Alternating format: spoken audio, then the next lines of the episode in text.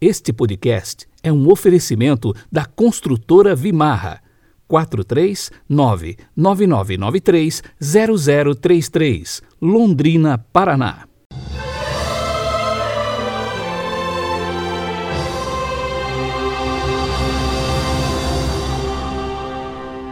Segunda-feira, 11 de outubro de 2021. A cor litúrgica de hoje é o branco, porque celebramos a memória do Papa São João XXIII e é dele a frase que inspira o nosso dia. Abre aspas. Só por hoje procurarei viver exclusivamente este dia, sem tentar resolver de imediato o problema de toda a minha vida. Fecha aspas.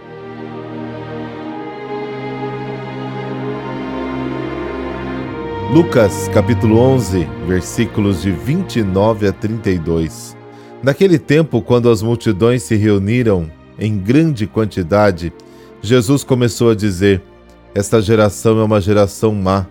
Ela busca um sinal, mas nenhum sinal lhe será dado, a não ser o sinal de Jonas.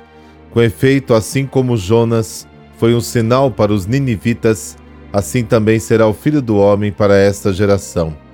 No dia do julgamento, a rainha do sul se levantará juntamente com os homens desta geração e os condenará, porque ela veio de uma terra distante para ouvir a sabedoria de Salomão. E aqui está quem é maior do que Salomão.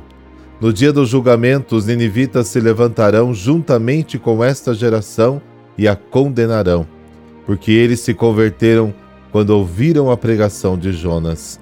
E aqui está quem é maior do que Jonas. Palavra da salvação, glória a vós, Senhor.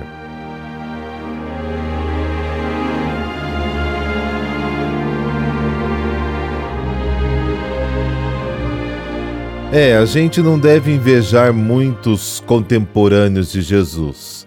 Às vezes assistimos um filme bíblico e ficamos meio que pensando: ah, se eu estivesse lá mas o próprio Jesus define a sua geração como uma geração má, porque ela se colocou sob o espírito do maligno e, em vez de se converter ao anúncio da sua palavra, fica pedindo sinais. Ele se recusa a dar qualquer outro sinal senão o de Jonas. O próprio Jesus será o sinal da misericórdia de Deus para todos. Em vez de ficar lhe pedindo sinais, os fiéis de ontem, mas também de hoje, devem deixar-se converter ao anúncio da sua paixão, morte e ressurreição. Se a fé é obedecer a Deus, o contrário também é válido, quando chegamos ao absurdo de querer que Deus nos obedeça. Mas quantas vezes queremos isso através das nossas orações e pedidos? Isso acontece quando se estabelece uma relação de chantagem com Deus sempre pedindo novas e maiores provas, sem de fato decidir acreditar no seu amor. Deus é livre, ele nos concede sinais para nos levar à fé. Todos os sinais que Deus concede em Jesus estão resumidos no sinal de Jonas. Ele foi um sinal de um Deus misericordioso e de grande amor que se deixa conduzir pela piedade. Jesus é a sabedoria, o Mestre, a quem os fiéis podem recorrer, confiantes de que encontrarão mais conforto do que a rainha de Sabá ao ouvir as respostas de Salomão. A salvação nos é dada por Deus, mas depende também da nossa resposta ao anúncio da misericórdia daquele que é mais do que Salomão e do que Jonas, acima dos sábios e também dos profetas.